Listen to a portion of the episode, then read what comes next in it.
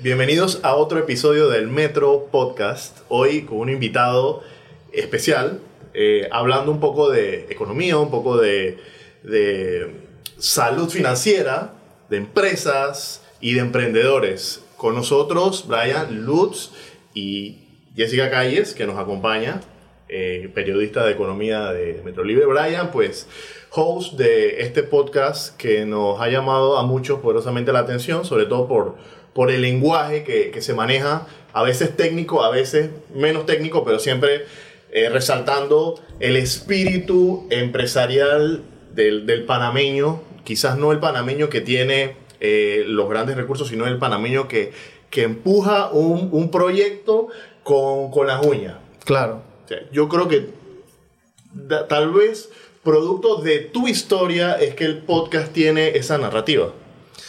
Bueno, sí, yo fui, queda un poquito fuera de cámara, estábamos conversando, yo fui banquero, fui banquero casi 10 años y entonces ese era mi día a día, básicamente, ¿sabes, eh, Mario? Porque yo llegaba donde un cliente y yo tenía que conocer esa historia. O sea, porque yo no le presto plata. O sea, el banco no le presta plata a una sociedad, a un papel. El banco le presta plata a la gente. Entonces yo tengo que saber la historia de esa persona. Yo tengo que saber si esa persona tiene un buen historial de crédito, por ejemplo. Yo tengo que saber si esa persona me va a poner de garantía la casa donde él vive con su familia y sus hijos. Porque es una garantía que pesa más que una casa que esté vacía, por ejemplo. Porque si el tipo no quiere pagar el préstamo ese día, te da la llave de la casa y dice, cógela, pues. Pero si es la casa donde tú vives, tú vas a sacar a tus hijos de tu casa. Tú vas a sacar a tus hijos de tu casa. Tú vas a pelear por ese crédito, tú vas a pelear por ese, por ese, por, por, por, por esa empresa, ¿no? Entonces, eh, conocer las historias, las historias siempre son más interesantes que el mismo negocio en sí, porque... Okay. ¿Cuándo nace Emprendementes? Emprendementes nace hace como un año y algo, casi vamos para dos años. Eh, nosotros teníamos un espacio ahí en la oficina, que era nuestra, donde nosotros filmamos, que es nuestra sala de reunión literal. Eh, yo tengo una agencia de publicidad, se llama WM, así que teníamos clientes ahí y yo, eh, yo, yo vengo con este tema de generar contenido desde ese entonces, imagínate. Yo le digo a mis clientes, hay que generar contenido, hay que hacer contenido, hay que hacer video, tienen que salir ustedes en las redes y y yo creo que a veces yo estaba fuera de, de, de, de, tiempo en ese momento, porque en ese momento se manejaba era otras cosas. En ese momento era más el tema del influencer, era más el tema de, ok, yo voy a, eh, a contratar a alguien para que me haga mi gestión, o bueno, hago un arte, un video, etc. Eh, y digo yo, bueno, yo voy a hacer contenido para mí, para, para, nuestras redes, y yo entrevistar a emprendedores, que se me hacía muy fácil, decía yo, bueno, puedo hacer una gestión a lo mejor de mercadeo para que yo también hablara de los productos y los servicios que nosotros vendíamos ahí dentro de la agencia, ¿no? Pero la verdad es que yo hablaba o hablo casi nada dentro del podcast. O sea, yo nunca opino muchas cosas. Pregunto dos, tres cosas en el podcast y ya, y a lo mejor digo dos, que tres opiniones y, y listo, ¿no? O sea, le doy ese espacio a ese, a ese invitado para que cuente y desarrolle su, su, su trayecto, su, Tú sabes, Brian, su camino. Que es muy interesante que a veces la palabra em, emprendedor, emprendimiento, se, se vea un poco como, como un microempresario y hasta medio la persona se siente desacreditado. Te voy a poner un ejemplo. Recientemente un periodista de Metro Libre fue a entrevistar a una a un, a un chico que está detrás de un negocio de wedding, wedding, wedding planner, ¿no? Uh -huh. y, y, le hace, y se, se, se, le acerca, le hace las entrevistas pertinentes y al final le pregunta, disculpa, ¿cuál es el nombre de tu emprendimiento? Y esta persona se siente un poco ofendida y me dice, no, esto no es un emprendimiento, esto es una empresa ya. Claro que sí. Entonces, hay, hay una distinción entre emprendedor y empresario que bueno. parece ser como, como un camino en claro. el que se avanza y se deja de ser emprendedor. Sí, el, el, el, emprendedor es esa persona que está como comenzando dando sus primeros pininos en esto de tratar de, de generar algo de valor y, y monetizarlo, ¿no? ¿Okay? O tiene un proyecto, no necesariamente tiene que ser algo de, con fines de lucro, porque puede ser, puede ser sin fines de lucro, pero también tienes que monetizar, porque hasta una eh, fundación sin fines de lucro necesita pagar la luz, el agua, el teléfono, etc. ¿no? Entonces, eh, yo sí estoy de acuerdo contigo de que el emprendedor se ha puesto como él mismo se ha puesto ese sombrero como un ciudadano de segunda categoría, un empresario de segunda categoría y al contrario, ¿no? O sea, hay gente que vive de su emprendimiento y en pandemia lo vimos. O sea, en pandemia vimos que había gente que vivía el 100% de su emprendimiento, vendiendo una hamburguesa, haciendo un pastel, haciendo comida o lo que sea que tenían que hacer para, para, el tema de la sobrevivencia, literal. Eh, y, y, es, eh, y yo espero que con lo que yo hago y con lo que todos hacemos, poner que ese emprendedor se sienta orgulloso de su, de su emprendimiento, ¿sabes? De, su empresa. Eh, al principio obviamente no vas a tener las responsabilidades. Lo, que diferencia un emprendedor de un empresario son la cantidad de problemas que tienen, literal. Lo que más tiempo tú tienes dentro, dentro de empresa, tú vas a tener más problemas. No vas a tener los mismos problemas que tiene un emprendedor. Pero esa mentalidad de emprendimiento, todos los grandes empresarios la tienen, ¿me explico? Lo que le llaman mentalidad de tiburón. Esa mentalidad no cambia porque ¿cuál es la diferencia de que yo tengo una fábrica de hacer dulces eh, o una en mi cocina de mi casa y hago 10, 15 dulces y ahora yo tengo que comenzar a evaluar si yo me voy para un local o me quedo en mi casa? Asimismo, una persona que tiene una fábrica de dulces que hace 10.000 dulces al día y ahora está evaluando si, hace si agarra una fábrica que hace 25.000 dulces al día. ¿Me explico? O sea, la ansiedad puede ser la misma. Los montos pueden ser más altos y más, y más, y más, y más chiquitos, pero la ansiedad es la misma porque lo que la persona que vive en su casa, mudarse, significa todo para él. Y asimismo una persona que tenga una fábrica de dulces de 10 mil dulces a 25 mil dulces significa todo para él también. O sea que ellos los dos están poniendo todo sobre la balanza. Absolutamente puede ser que uno sea más grande que el otro, pero, el sentimiento es lo mismo. punto tú consideras de que una persona ya consolidada le es más fácil crecer porque ya tiene, digamos, cómo financiar ese futuro negocio.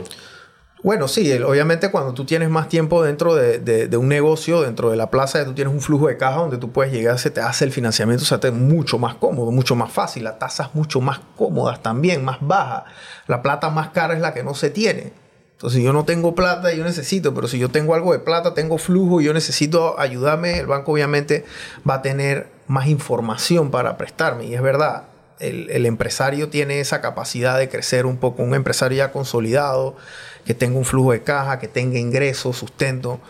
El, el, emprendedor pequeño le cuesta mucho el financiamiento, porque hay mucha incertidumbre y es estadístico, o sea, el no sé, 95, 98% de los emprendimientos fracasan el primer año. Es que, eh, esto es una realidad. Es que tú cuentas la historia de los que triunfaron, o sea, al final sería bueno como traer a esas personas que no lo lograron y decir, hey, también hay historias de fracaso. Claro. Tal vez más adelante yo volveré a intentarlo, pero yo ahorita mismo perdí. O sea, fracasé. Esa es la otra parte que tal vez no es, no es, muy, no es muy amigable escuchar. Cero. Pero, pero los bancos, en los bancos, que tú trabajaste en bancos, tú escuchas muchas veces esas historias de fracaso. Sí, sí. Sí, el tema de la... Sí, la mayoría de los invitados que hemos tenido ahí... Son historias de éxito. Por cada historia de éxito tienen seis de fracaso atrás. O sea, que o sea, no es que el primer emprendimiento me va a pegar y yo voy a, voy a salir volando, al contrario. Eh, es, complicado a veces tener gente que venga y te diga yo fracasé, pues no es, no, es, fácil. O sea, yo tengo historias y tengo amistades y conozco gente que me gustaría traerlos al programa, pero, pero no hay manera que vengan, pues. O sea, eso no, no, no, no va a pasar porque ellos no se sienten cómodos en ese sentido. Hay gente que va al programa y, están trabajando, tienen un emprendimiento y están trabajando. Tío Yello, por ejemplo, o sea, Francisco, amigo de nosotros de la casa, y él, tuvo que regresar a la fuerza laboral. O sea, él no vive de Tío Yello 100%. Tío, tío Yello no le da a él el 100%. Entonces, su esposa está dentro de la empresa, digamos que tirando puñete, y él trabaja de 8 a 5 en una aseguradora. O sea, él se levanta en la mañana antes de ir al trabajo, él va a la empresa. Y después que él sale del trabajo, él va a la empresa. ¿Me explico? O sea, ¿cuántas horas trabaja el ese componente sacrificio tiene o tiene o tiene que estar ahí? Claro.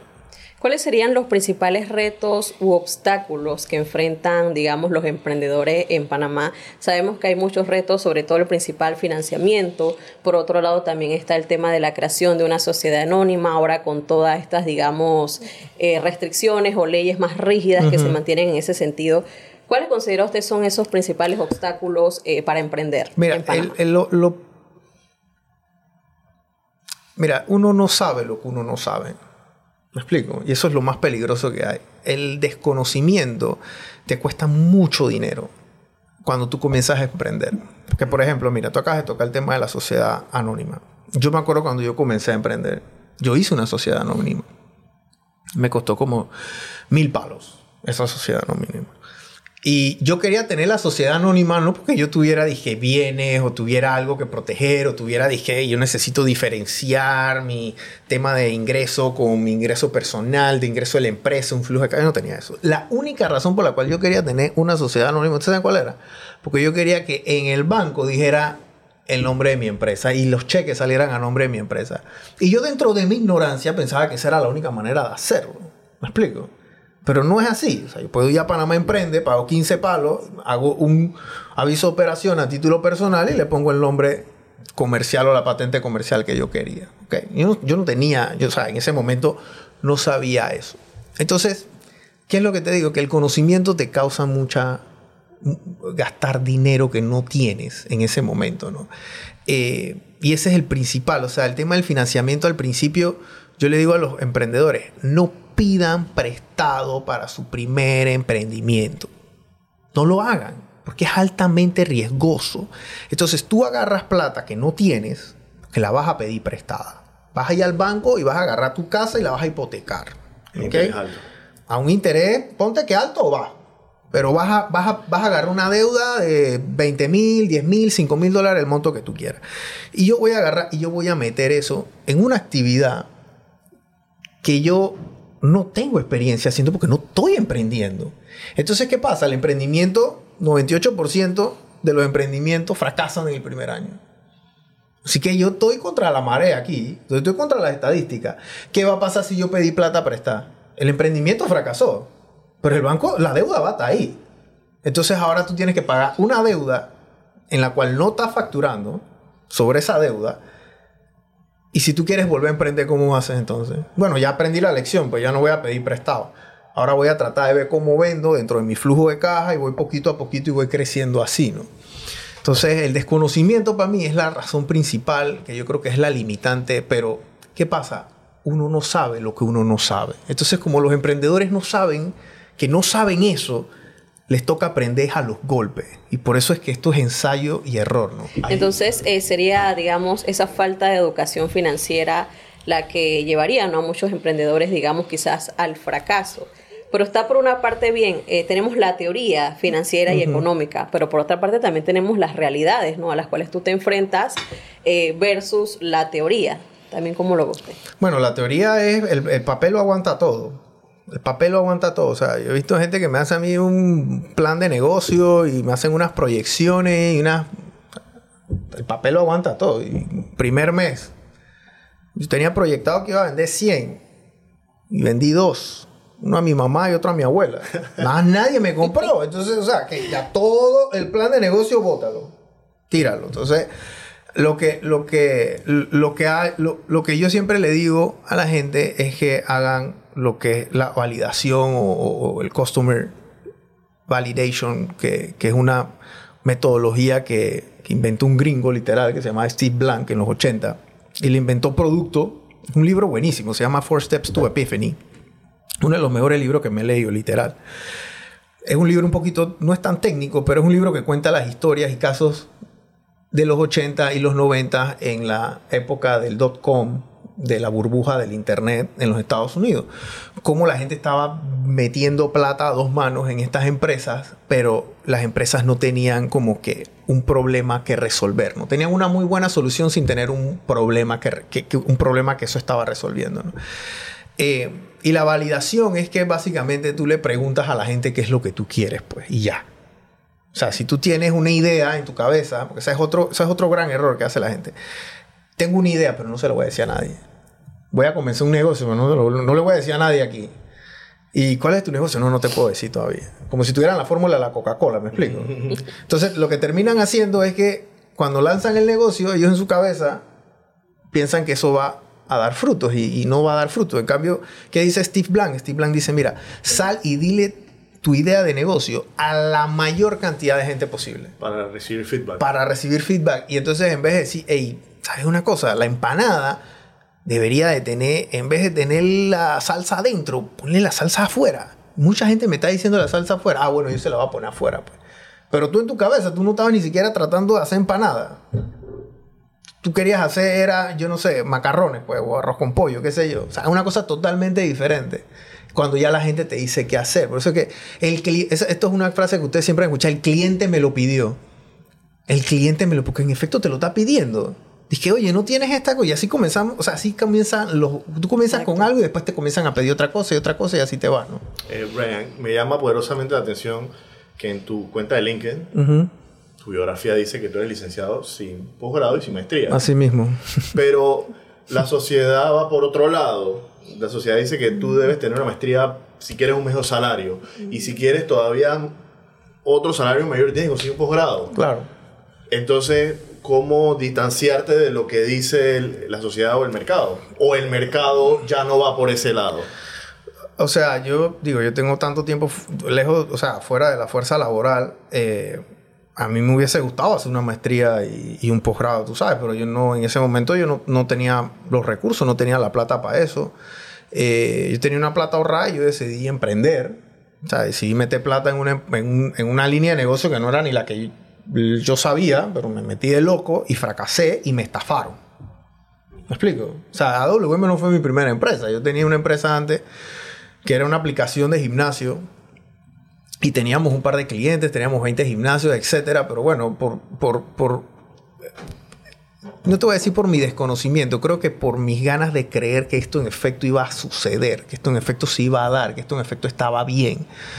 Eh, uno mismo se autoengaña, pues, me explico. Y eso a mí me causó, o sea, dos, yo demoré en recuperarme de esa estafa, te puedo decir, creo, creo que hasta como en, un poquito después de pandemia. Un poquito más después. Por pandemia fue que yo me recuperé, porque los servicios digitales se aumentaron de una, de una forma, ¿me explico? Que, que, tuvimos, que, tuvimos un, muy buen año el 2020 y 2021. Eh, pero volviendo a la pregunta es que la gente, hoy en día, eh, los estudiantes a veces dicen, hey, y voy a gastar esta cantidad de plata en, en un posgrado o en una maestría o en un MBA no sé cuánto puede costar eso, 20 mil, 30 mil dólares aquí en Panamá, a lo mejor en los Estados Unidos cuesta más. ¿Cómo yo hago que eso me sea rentable en el tiempo con un salario de X? O sea, la rentabilidad no da, las finanzas no dan. ¿Me explico? O sea, eh, en los Estados Unidos está pasando mucho con el tema de los MBA ahora mismo allá en las universidades. La gente ya no se está metiendo tanto en los MBA como se estaban metiendo antes, porque un MBA en una universidad top 20 en los Estados Unidos no te baja de 150 mil dólares es bastante dinero. O sea, ¿cuántos años tengo yo que trabajar? Y eso es tomando en cuenta que voy a conseguir un trabajo que me va a pagar, yo no sé, los 200 mil, 300 mil dólares al año que puede pagar un trabajo, allá, un, trabajo allá. Igual acá en Panamá. Yo invierto 30, 40 mil, 50 mil dólares en una maestría, en un MBA. Yo tengo que aspirar a tener un salario de 5 mil, 6 mil dólares en la empresa privada. O sea, hay que verlo como una, una forma de invertir. es una inversión, literal, es una inversión. O sea, yo hoy en día, yo, si yo quiero aprender algo, bueno, voy y busco algún libro, voy y busco alguna metodología, alguien que lo esté haciendo, lo practico, etcétera. Pero lo hago con el fin no de que, bueno, que ay, tengo conocimiento en mi cabeza, es porque, bueno, lo voy a monetizar de alguna forma. Pero de alguna forma sí se entiende que estar licenciado en algo te permite tener un una oportunidad en el caso de que, ¿sabes? No, estés naufragando en, no saber qué hacer de tu vida. Tener un título te puede ser como un salvavidas. Eso es lo que, claro, te, ha enseñado y creo que tiene algo de sentido. No, y sí, nadie te va a contratar. Mira, yo después en la universidad, en la escuela, etcétera, yo hoy en día me puedo acordar muy poco de lo que yo di en la escuela. ¿Me explico? A lo mejor mis clases de español, porque ahora escribo más y y, leo más también, me gusta mucho el tema. Que esa profesora de español tenía razón. Sí, porque, o sea, el español es una lengua muy rica en vocabulario, o sea, nosotros tenemos muchas palabras, nosotros podemos, a mí me encanta leer García Márquez, por ejemplo, me explico, o sea, como ese man dice eh, muchos años atrás, después en el paredón del fusilamiento del coronel Aureliano Buendía, eh, se recordó cuando el papá lo llevó a conocer el hielo. O sea, eh, ¿cómo, cómo tú describes eso en inglés? Pues entonces, eh, es, es- muy, muy fuerte el español. Yo lo, ahora lo entiendo, ahora lo disfruto más. Eh, pero esas clases mías, bueno, a lo mejor de cálculo, pero hay otro montón de cosas que nosotros no aplicamos. Pero yo sí me acuerdo la disciplina que yo tenía en el IPA, por ejemplo que era una disciplina férrea, era una disciplina ahí, tienes que usar el uniforme, tienes que cortarte bien el cabello, tienes que cortarte bien no sé qué. Porque a la hora de la hora, cuando tú entras a la fuerza laboral, tú puedes tener un, un código de un uniforme. Tienes que venir a vestir así, me explico. O sea, ustedes vienen aquí vestidos de trabajo. Ustedes no vienen en pijama. Pero hoy en día, ah, pero es que yo, yo, yo necesito que me expliquen por qué yo tengo que venir así aquí al trabajo. Porque te lo estoy diciendo y ya. Y esa sí era la escuela. Y más o menos así es lo que la gente, e- esa disciplina es lo que a mí me, me, me ayuda, igual en la universidad. O sea, una licenciatura dice mucho de, de- de que lo que tú vayas a aprender, pero también dice mucho que te sacrificaste, que metiste el esfuerzo. y Que a que- esa edad muy poco realmente tenemos idea clara de lo que queremos estudiar. Total. Como que, como que es mal, mala edad para elegir algo que va a determinar el resto de tu vida.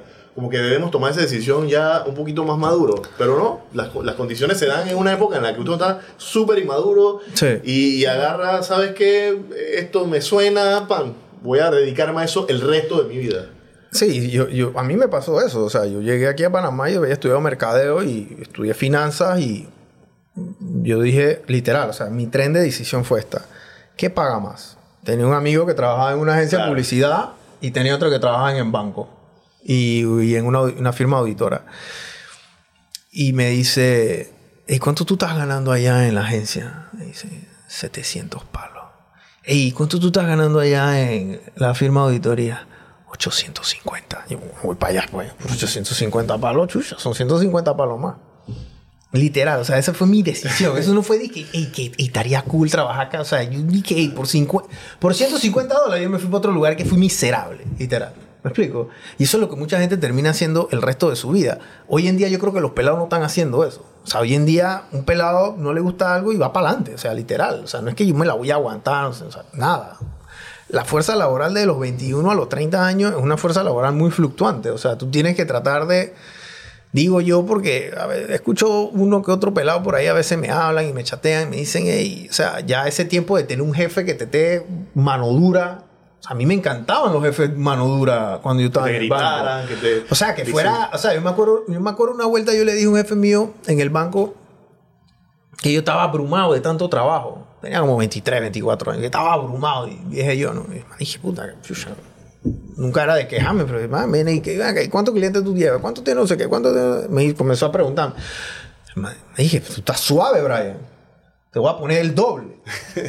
Así. O sea, Para me, que, para que te siga quejando. para que, pa' que aprendiera. Entonces, ¿qué pasa? Ya yo comenzaba a hacer el doble del trabajo en la mitad del tiempo que hacía el, la mitad Pero antes. eso es medio tóxico. Bueno, pero es que eso es lo que... O sea, nadie... O, o tú dices que Bueno. se necesita un, un grado de esa... Bueno, es que eso es lo... Mira, nada se hace en una zona de confort. O sea, tú tienes que salir de esa zona de confort y tienes que sentir presión. O sea, la excelencia viene de parte de la... de que tú tienes que pasar un mal momento pa, cuando ese mal momento ya no va a ser tan malo. ¿Me explico? O sea, ya tú lo vas a hacer por mecánica. O sea, hubo un momento en la vida de todos los que estamos aquí ahora mismo que cepillarnos los dientes era un problema. Cuando teníamos 3, 4 años no podíamos cepillarnos los dientes. Hoy en día lo hacemos por mecánica. Y así mismo son todas estas situaciones que se van dando en el área laboral, en la fuerza laboral. ¿Por qué la gente emprende aquí en Panamá? La gente emprende aquí en Panamá porque a veces dicen, hey, la plata no me alcanza, necesito un ingreso extra, me gustaría, no sé, y ven una oportunidad de emprender para ganar algo de dinero adicional. Y esa es la realidad. La gente aquí en Panamá emprende por eso. ¿Es esa la razón correcta para emprender? No, no lo es. El que emprende por la plata fracasa. Porque el día que no hace plata, entonces ya no quiere emprender. Hoy no facturé, chuzo, qué pereza levantarme. Pero si tú emprendes en algo que de verdad te gusta, que de verdad te apasiona, tú vas todos los días porque dices, hey, si tú eres suficientemente bueno en algo, la plata va a llegar sola, porque vas a ser mejor que cualquier otro. Te vas a apasionar, te vas a meter de lleno en algo que, o sea, vas a dormir y vas a despertarte pensando en eso que te apasiona, pues. Brian, yo creo que hoy día, si antes la mitad del país estaba bravo con los bancos, hoy todos estamos bravos con los bancos por el aumento de, las tasas en algunos lugares ma- mayores que en otros, porque eh, hay una ley de interés preferencial que digo, digamos que eh, acuerpa a una importante cantidad de, de personas, pero Claro. eh, por otro lado, eh, la mayoría de las personas están bajo la banca privada, están bajo las fluctuaciones de, de- de estas tasas, pero los golpes han sido como, como recurrentes. O sea, la, la gente está, está mo- moreteada. Sí. ¿Y, y qué hacer? O sea, Bueno, y no va, hay- y va a no- seguir subiendo. O sea, no hay- así que. Sí, no, no así hay, que no hay vayan. consuelo. Sí, vayan por- porque yo creo que va a seguir subiendo. O sea, el FED, el FED sube las tasas eh, y las. Antes la tasa un bono de seis meses, por ejemplo, que era un bono prácticamente. nada más para que entren un poquito en contexto. El bono federal de los Estados Unidos es posiblemente el instrumento financiero de menor riesgo que existe. Porque en teoría el gobierno gringo nunca va a quebrar. En teoría. Porque, porque tiene la maquinita que hace la plata. Entonces dicen, hey, hay que pagar estos bonos de gente que nos pidió prestado. Nosotros no- le pedimos prestado a gente, bonos federales, ahora hay que pagarle a los tipos. Hay plata en el banco, no prende esa máquina, hermano, vamos a pagar esa vaina. ¿Me explico? Y eso, así funciona más o menos el tema este de la economía. Entonces, ¿qué pasa? Si yo tengo en Panamá y yo tengo un dólar, ¿ok? Y allá en los Estados Unidos me están pagando a seis meses el 5,25%. Vamos a ponerle el 5%. O sea que por cada dólar que yo le doy a ellos, a 5, a 5% al año, obviamente, no, no, es, no, es, no es en ese periodo, ellos me van a dar un retorno del 5%. Aquí en Panamá ese dólar, el plazo fijo aquí a 6 meses está, dije, en 2,5. ¿A dónde tú vas a meter tu plata, Mario? ¿Aquí o allá? Allá. Porque allá te están pagando 5 y aquí te están pagando dos y medio. Entonces, ¿de qué estamos hablando? Entonces la gente saca mucho la plata del país porque quieren rentabilizar sus operaciones, quieren rentabilizar su dinero y entonces los bancos se quedan sin plata para prestar. Y si el banco se queda sin plata para prestar, ¿qué hace? Tiene que salir a prestar, tiene que salir a pedir plata prestada. Y la plata prestada que va a pedir va a ser en un interés un poco más alto El costo de fondeo de el los costo de fondeo del banco, exactamente. Entonces, llega la plata acá a Panamá y dicen, Mario, tú quieres una casa y antes la tasa aquí estaba en 3, 4%. Yo soy yo que te voy a tener que dar en 8. Chuzo. Ya la cosa cambia. ¿Me explico? Entonces, esa, esa, esa realidad de el pedir prestado al banco para comprar tu casa, te tienen que estar conscientes y tienen que hacer el ejercicio, por ejemplo, de las letras, si le sube un por ciento, si le sube 2%, si le sube medio por ciento. O sea, ¿puedo yo pagar 100 dólares más al mes en mi casa? Hay gente que no. La verdad que hay una relación ahí entre el banco y el, y el cliente que se, se pone tensa a veces. Se pone tensa porque el banco no hay forma amable de que te diga y tú recibas bien que te van a aumentar la letra. No, es imposible. Entonces te, te la vas a agarrar contra el oficial de cuenta que te transmitió la, información. Cuando la línea viene de arriba, por supuesto. Sí, porque el banco, o sea, los dueños del banco, gente, no prestan su plata. Los, los dueños del banco no un, prestan ba- su un banco es un negocio redondo. Un banco, el dueño del banco no presta su plata. Un banco es un negocio redondo. No, no es un negocio redondo, es un negocio de alto riesgo, es un negocio extremadamente regulado y es un negocio donde tú ganas centavos, literal. Tú ganas centavos. O sea, el negocio de la banca, ¿qué pasa? ¿Por qué el dueño del banco no presta su plata? Que presta la plata de los demás. El dueño del banco no presta su plata. El, ban- el dueño del banco presta tu plata, tu plata, mi plata. ¿Y qué pasa? Él dice, hey, yo le voy a pagar a la gente que mete su plata en el banco X, por, X, X interés y yo voy a prestar esa plata a X interés y la diferencia es la ganancia ¿no? de ellos, la ganancia del banco. Y de ahí ellos tienen que sacar para las operaciones, para los salarios, para las sucursales, para la tecnología que inventan, etcétera, etcétera, etcétera. O sea, el banco no es el malo de la película.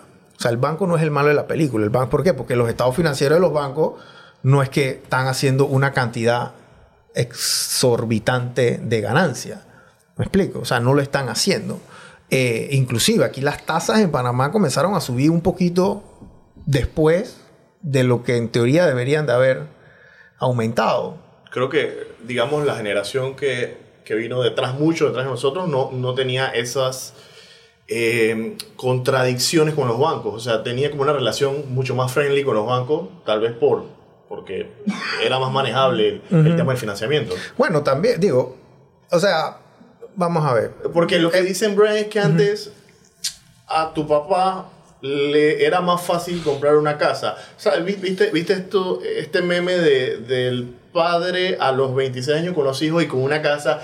Y entonces ponen del otro lado, yo a los 26 años con un perrito al lado y, viviendo con mis papás. Claro. Entonces hay algo, hay algo detrás que, que, que, se está contando allí. Sí, porque obviamente el, el costo... El el costo de una vivienda hoy en día no es el mismo costo de una vivienda hace en los 80 o en, los en, Pero no era, el salario tampoco era el mismo. bueno, proporcionalmente a lo mejor ah. pudo haber sido el mismo. Hay gente que todavía aquí ganan 600, 700 dólares al mes y a lo mejor allá en esa época ganaban 400 dólares. O sea, pero las casas, ninguna casa vale 30 mil dólares. O sea, si usted metes ahí a veces en internet salen y que este Panamá vieja escuela, que yo a veces lo leo y que eh, eh, este, casas en Cerro Viento, de que 30 mil dólares, 22 mil dólares, dice que un carro costaba 2 mil dólares. O sea, la gente se ríe, pero esa es la realidad. O sea, mira, hace 20 años, me acuerdo, cuando estaba en el banco, 2010, habían tasas de intereses del 3-4% en una línea de crédito. Eso era normal, porque había un exceso de flujo de dinero aquí en Panamá. Había eh, eh, no estaban muy, muy, muy, muy capitalizados. Eh, pero ahora las tasas están en el 8%. En los 80 las tasas estaban en 15%. En los 90 podían estar en 8, 10, 12%. En Colombia una tasa regular está mucho más alto que en Panamá. No la he visto últimamente, pero... O sea, las tasas de interés no van ligadas como que, ay, el banco el banco me va a hacer, o sea, el banco es un mecanismo capitalista de competencia casi perfecto. Porque si yo pongo mi tasa de interés muy alta, ¿qué va a hacer la gente, qué va a hacer mi cartera de cliente? Se van a ir para otro banco que la tenga más baja y así sucesivamente. Entonces ya el mercado como porque aquí en Panamá se equipara. hay muchos bancos. Demasiados bancos. Aquí en Panamá ahí, o sea, digo, a veces decíamos que había más bancos que gente, pero, o sea, era, era, era un decir, ¿no? Porque aquí en Panamá abrir un banco en su momento era muy fácil, o sea, era muy sencillo. Y en ese tema precisamente sobre las tasas de interés, hay mucho, digamos, sea, existe la molestia y el cuestionamiento de que cuando bajan las tasas de interés en la Fed, eso sí no se traduce en una reducción al cliente final. O sea, ¿cómo entendemos ese escenario? Bueno, es que es como la gasolina. O sea, que la gasolina ya agarra de que el barril bajó 20 dólares. No vas a recibir 2 dólares menos acá. O sea, eso no funciona así. Eh, y asimismo, el, el tema de las tasas. O sea, que la tasa baja ese día. Eso significa que toda deuda emitida a partir de ese día está a ese precio. No que la de eso no, esto no es prorrateo para atrás. atractivo, sí. Entonces, ¿qué pasa? El banco dice, yo prefiero comenzar a subir tasas ahora porque obviamente ganan algo de tiempo, literal. O sea, cuando suben las tasas, tenía un jefe mío que, que, me decía, hey, cuando suben las tasas, el primero que sube es el que pica por delante. El primero que sube es el que pica por delante, porque ya, ya más o menos tú vas a saber eh, dónde tú vas a estar parado, dónde tus clientes van a estar parados también. O sea, eso no se va a ver reflejado inmediatamente. Y obviamente eso son partes del negocio, así mismo como cuando ellos, mucha gente también se les va, obviamente, ¿no? O sea, el, dinero, el funding de la banca se va. Y, y, eso, mira, en el 2010 hubo un cambio en la ley 3, me parece, que era la ley bancaria, de la reserva bancaria. Aquí en Panamá, la reserva bancaria se me olvidan más o menos los números antes de esa ley. Pero esa ley lo que hace es que aumenta la reserva del banco, del capital que tiene que tener el banco. Entonces antes el banco por cada dólar que tenía, tenía que tener, estoy inventando este número, no estoy seguro de este número en específico, pero tenía que tener un 5 o un 10% en el banco. ¿Ok? O sea que si tú depositabas un dólar, el banco solamente podía prestar hasta 90 centavos.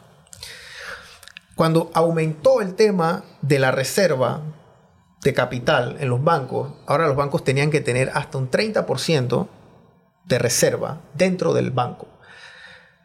Con ciertas limitantes en cuanto a la garantía. Si la garantía era un depósito a plazo fijo, entonces no tenían que reservar nada porque ya había una reserva dentro del, de si era una casa era una hipoteca, tenían X, no tenían que reservar la totalidad, etc. Si era un préstamo sin, sin, sin garantía de ninguna índole, entonces tenían que reservar y así sucesivamente, ¿no? Pero en promedio ponte que eran unos 30%.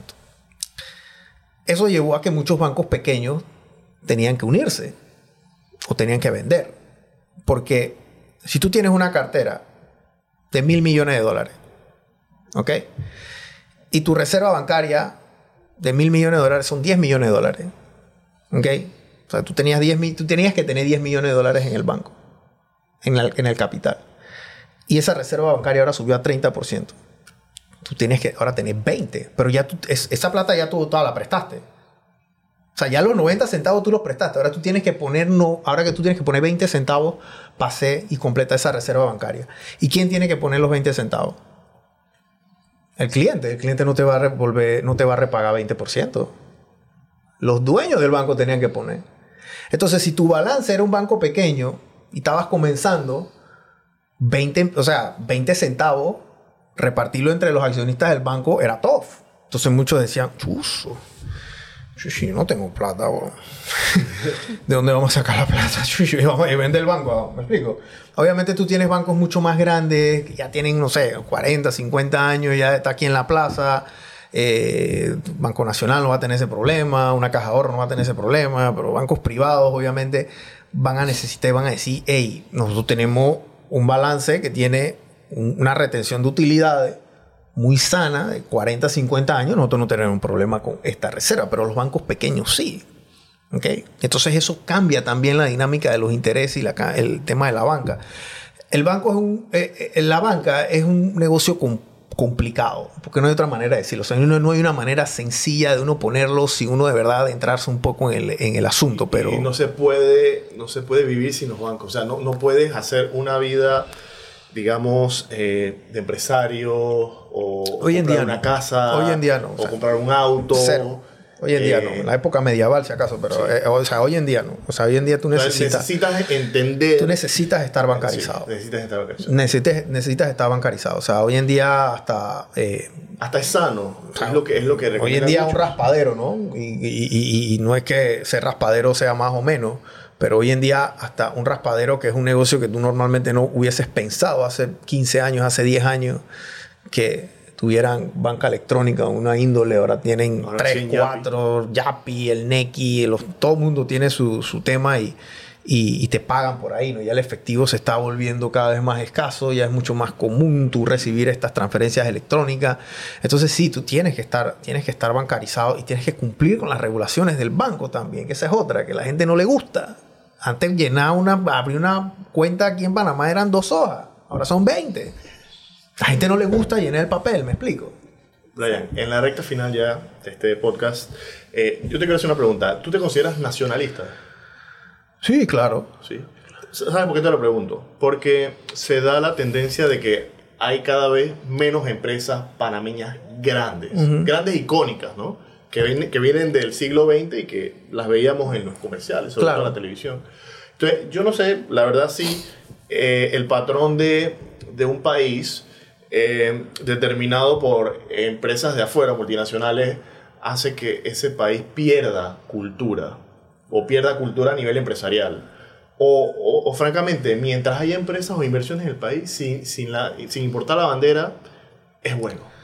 Bueno, no, mira, yo siempre creo que la empresa nacional o la industria nacional hay que, hay que protegerla a toda costa porque es industria que no se va a ir de Panamá, pues. O sea, una industria extranjera llega por una fábrica, pero no sé, a lo mejor en su casa matriz allá en Nueva York dicen, hey, ¿sabes que la dirección de Panamá se nos está desfasando unos dos centavos por lata que estamos produciendo? Así que vamos a mudar toda la operación a Colombia, porque allá está dentro de los dos centavos que nosotros queremos. O sea que por dos centavos la lata ellos van ahí y se van a, a pa'lante, pues. Entonces, esa, esa clase de decisiones nosotros no podemos hacer nada al respecto. ¿Me explico? Entonces, ¿qué pasa con la industria nacional? La industria nacional tiene un tema que es un tema que estas industrias o estas empresas ya son muy longevas y ya están entrando entre la tercera generación que viene. La primera generación es la que el patriarca o la matriarca que inicia la empresa. De la primera generación a la segunda generación, yo creo que hay, y esto es un estudio que hizo Harvard, que creo que el 80% o el 70% un porcentaje así, no quiero que me lo agarren textual, el tercero sí me lo sé, eh, fracasa. O, vende. ¿Ok? solo fracasa o vende. ¿Ok? El 80, perdón, el 80% sobrevive. De la segunda a la tercera generación, el 96% de las empresas quiebran o las venden. Ok. Ok. Entonces ya lo que estamos entrando es en esa tercera generación, porque es una generación que en efecto no pasó los páramos que pasó su papá o su mamá. ¿Me explico? O sea, ahí no pasaron esa hambre, no, no se forjaron en ese fuego para llegar a donde están. Entonces, les dieron todo en bandeja de plata. Y no quiero sonar mal, porque literal este es el estudio y así es, que la psicología y, los, y, los, grandes lo dicen. Jordan Peterson, por ejemplo. Que le dieron todo en bandeja de plata, por ende no saben qué hacer, porque nunca trabajaron para llegar a eso. Entonces, eh, lo que terminan es, bueno, vendo la empresa porque no sé cómo manejar el barco, básicamente, ¿no? Y eso es lo que está pasando con la industria aquí nacional. Muchas empresas, las grandes empresas, una, eh, Pascual, por ejemplo, Pascual se vendió, eh, no la siguieron, Café Durán, etcétera. O sea, son empresas. Y no es porque yo no voy a decir, no conozco a los dueños de ninguna de estas empresas que acabo de mencionar, pero.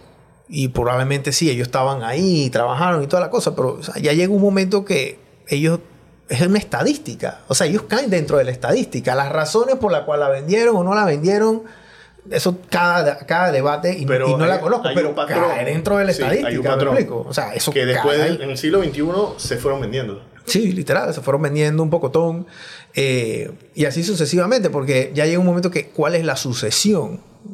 La, ¿Cuál es la? Y es un banquero siempre se lo va a preguntar a un cliente. ¿Cuál es la sucesión de esto? O sea, ¿cuál es la sucesión de tu negocio? ¿Quién, va, quién, quién te va a dar a ti sucesión?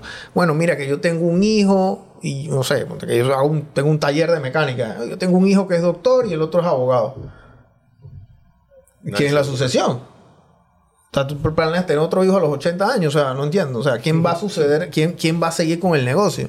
¿Lo vas a vender? Bueno, sí lo voy a vender. Ah, ok, dale, está bien. Entonces ya el banco trabaja en base a eso, ¿no?